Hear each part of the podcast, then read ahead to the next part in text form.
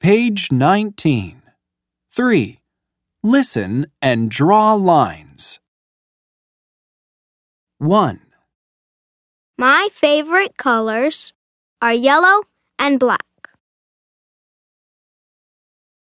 2, My favorite colors are blue and red.